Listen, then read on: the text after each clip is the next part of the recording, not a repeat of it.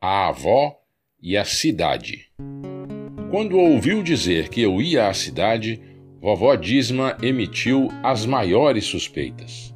E vai ficar em casa de quem? Fico no hotel, vó. Hotel? Mas é casa de quem? Explicar como. Ainda assim ensaiei. De ninguém, ora.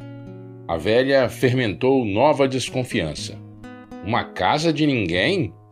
Ou melhor, vó, é de quem paga. Palavriei para tranquilizar, porém só agravei. Um lugar de quem paga? E que espíritos guardam uma casa como essa?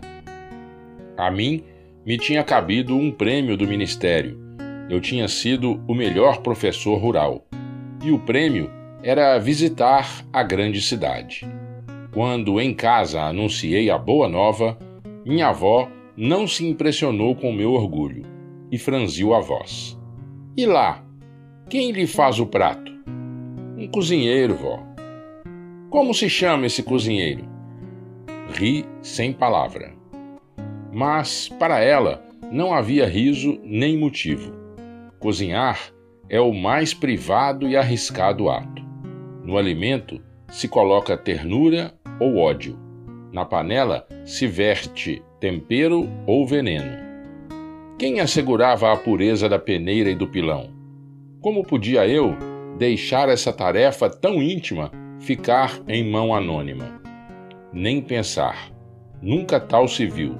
Sujeitar-se a um cozinhador de que nem o rosto se conhece.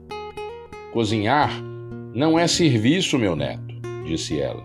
Cozinhar é um modo de amar os outros.